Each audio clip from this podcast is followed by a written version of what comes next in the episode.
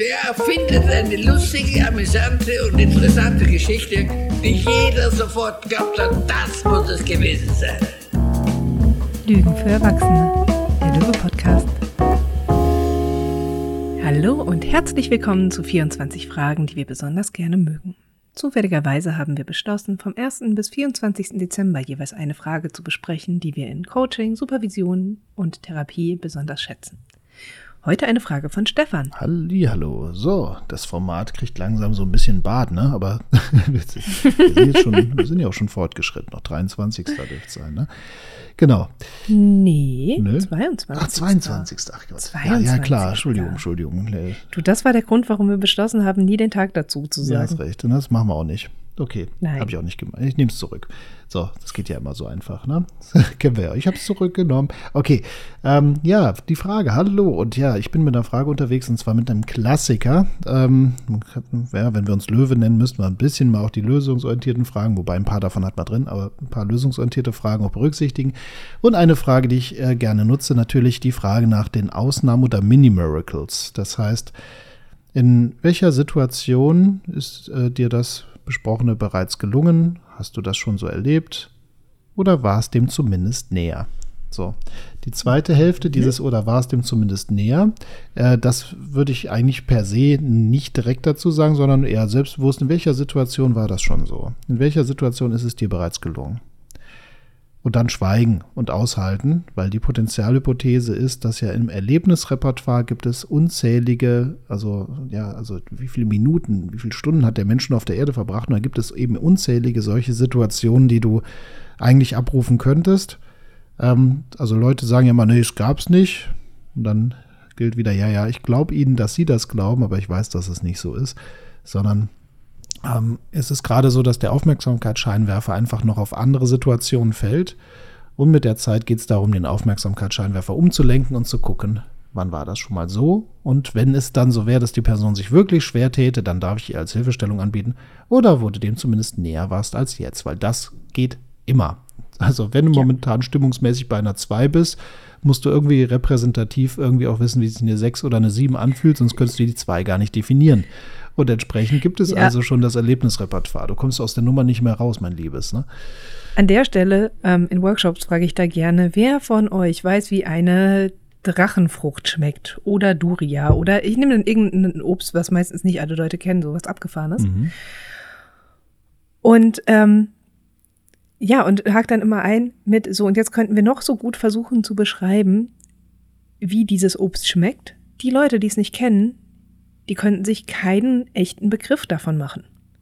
Und deshalb, so, so dieses, naja, wie schmeckt denn eine Kaki? Hm, ein bisschen wie ein Pfirsich, wenn sie sehr weich ist, in leicht vermodert, aber lecker. Hä? Wie soll das denn sein?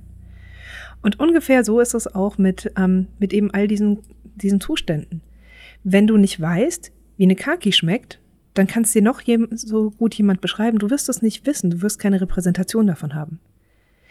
Wenn du noch nie selbstbewusst dich erlebt hast, dann kann es dir noch so gut jemand beschreiben. Du wirst keine Repräsentation davon haben. Von daher, wenn du sagst, du wärst gerne selbstbewusst, dann hast du eine Repräsentation davon, was du gerne wieder hättest. Mhm. Das heißt, du musst das Erlebnis schon gehabt haben. danach suchen wir jetzt. Genau. Ich meine, genauso wie du es halt eben sagst, das ist auch dieser, dieses Erzeugen von Unterschieden und Kontrasten. Das ist ja so ein zentrales Element, so wie du es auch gerade mhm. ausgeführt hast. Ähm, also wenn jemand sagt, ja, ich, Stimmung ist mies, muss halt auch eine Repräsentation einer besseren Stimmung einfach da sein. Und diese, diese Frage mit dem, in welcher Situation ist dir bereits gelungen, dient ja bloß dazu, einen Anker zu setzen, um dann im Weiteren noch reinzugehen und sagen, ah, was mhm. war anders? Also jetzt geht es ja auf diese Unterschiede, auf diese feinen Kontraste. Was war anders im Denken, im Erleben, im, in den Aktionen? Ja, klassisch lösungsorientiert würde man immer auf Verhalten gehen, auf wiederholbares, beobachtbares, im hypnosystemischen tendenziell auch auf Erlebnisstrukturen und Elemente, die man reaktivieren kann. Und ähm, dann geht es als nächstes natürlich immer wieder auf die Frage, und was, äh, ja, was sind so die schönsten Kontraste? Was ist der größte Unterschied im Denken, im Handeln, im Fühlen, auf die man sich fokussieren kann, die man reaktivieren kann ähm, und gegebenenfalls auch reinszenieren. Das heißt also damit auch, dass die Strategien und Ideen, Lösungen allesamt aus dem bestehenden Repertoire gezogen werden können und es nicht erforderlich ist, dass wir irgendwie neue Ideen dem System hinzufügen, also irgendwelche neuen Tricks lernen müssen, sondern bereits hm. Vergangenes schlichtweg reaktivieren und unter der Prämisse, dass wir sehr komplexe Wesen sind, die schon sehr lange auf der Erde rumtouren und sehr, sehr, sehr, sehr, sehr viele Sachen erlebt haben, ist es nur nachvollziehbar, dass wir an sich in unseren Erlebnisnetzwerken eine Menge gespeichert haben. Und dann lohnt es sich auch eher da zu gucken, wie man das wieder reaktiviert. Genau. So eine Art Grundsatzfrage. Können wir jetzt, ich muss mal aufpassen, dass wir jetzt hier nicht in den kompletten Seminarmodus abdriften, weil darüber geht es bei uns einen ganzen, da geht es einen ganzen Nachmittag drum. Und äh, ich merke schon, dass bei mir jetzt gerade wieder die Wissensnetzstrukturen anspringen, jetzt genau in diese Ausführung wieder reinzuhüpfen. Aber ich glaube, ich würde es jetzt bei dieser eher oberflächlichen Darstellung belassen wollen. Mhm. Ja. Ähm, ich würde gerne trotzdem noch ein bisschen was ausführen. Gerne.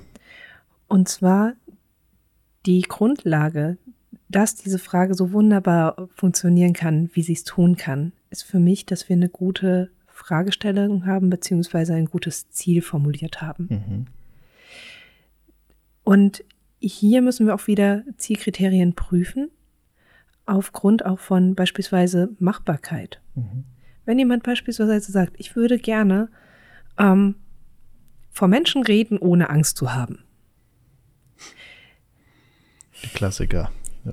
Ja, und vielleicht gibt es keine Situation, in der das schon mal so war. Das kann sein.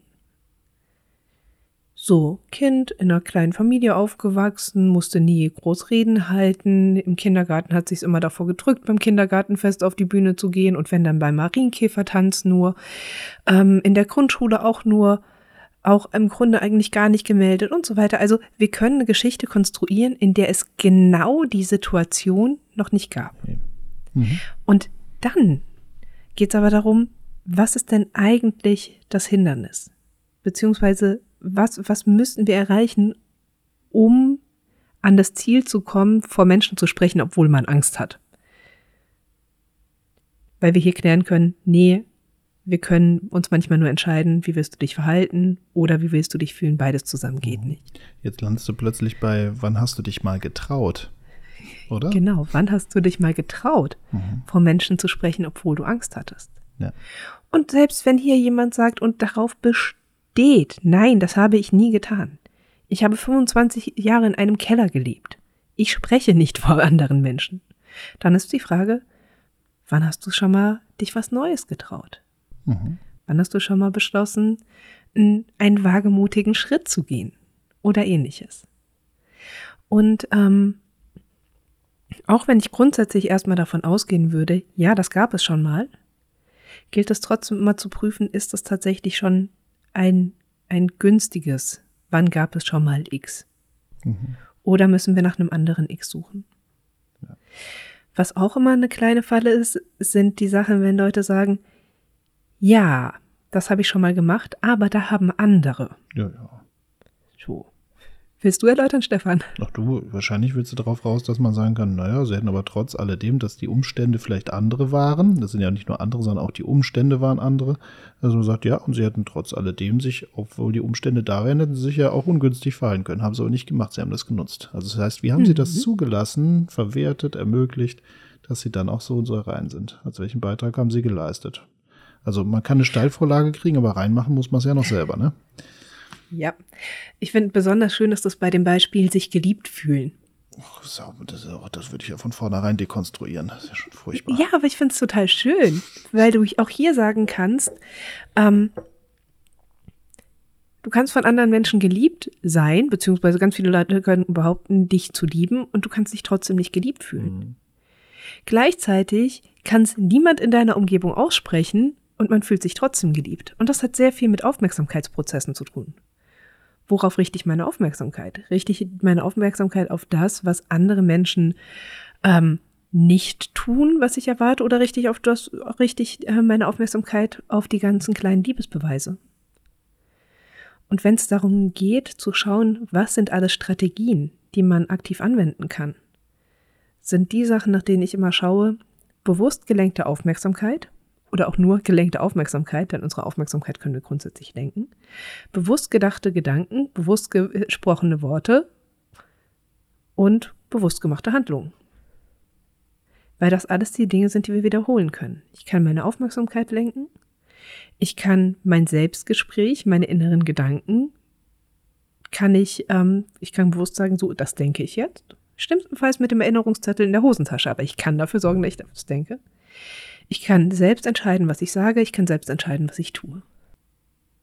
Und das ist schon einiges. Mhm. Eben.